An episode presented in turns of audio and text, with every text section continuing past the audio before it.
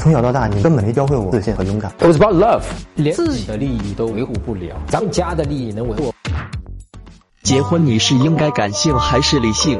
要结婚了，抉择在两女生中，自己感情倾向于 B 女，理智和父母却极力选 A 女。虽然妥协，但心有不甘，痛苦中怎么办？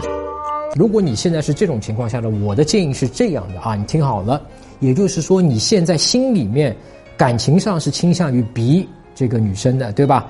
那么我会建议你说，先把领证结婚的事情缓一缓，先怎么样呢？跟 B 去谈恋爱，理解吗？啊，因为这个是你心里面真心，你告诉我是真心有感情的，倾向于的那个姑娘，你就跟她去谈恋爱，OK。那么谈到后面，你自然会发现，哎呀，原来感情这颗跟他好的那个人，其实结婚其实也是 OK 的，也是蛮适合的。那你到时候再领个证啊，补办一个婚礼或者怎么样，你理解吗？OK。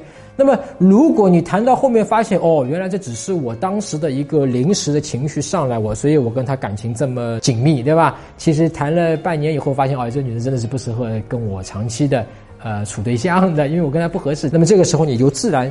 就有这个答案了，但是我不知道你跟他那两个女生什么关系啊？到底说是怎么说的，对吧？你不能有这样的一个欺骗，你在跟他谈恋爱的过程中，你要跟他讲清楚的，对吧？我要跟他谈恋爱了，对吧？那么 A 可能他愿意等你，愿意等你，不愿意等你，他就要自己去找了，你就会失去他了，是 OK 的，这个没有办法，我会建议你这么去做，你理解吗？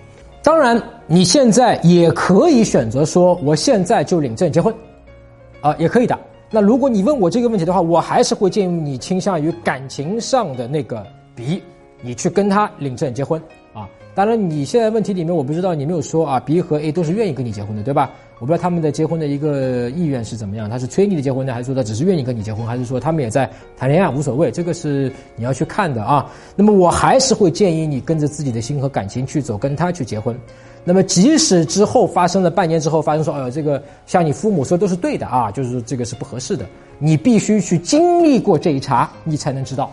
否则你心里永远吊着那个东西，你明白吗？就是你跟 A 结婚了，你会心里想着那个 B，你说哎呀，你看，因为你跟任何一个人结婚都会有问题，都会吵架，都会有各种各样的麻烦啊。到那个时候你跟 A 结婚，你就会心里会怨，你就说那我就知道呢，我就应该跟我的感情走啊。到时候你跟 A 的婚姻也是会莫名其妙的碰到各种各样没有必要碰到的障碍，甚至会草草收场，你理解吗？所以我会建议你选 B。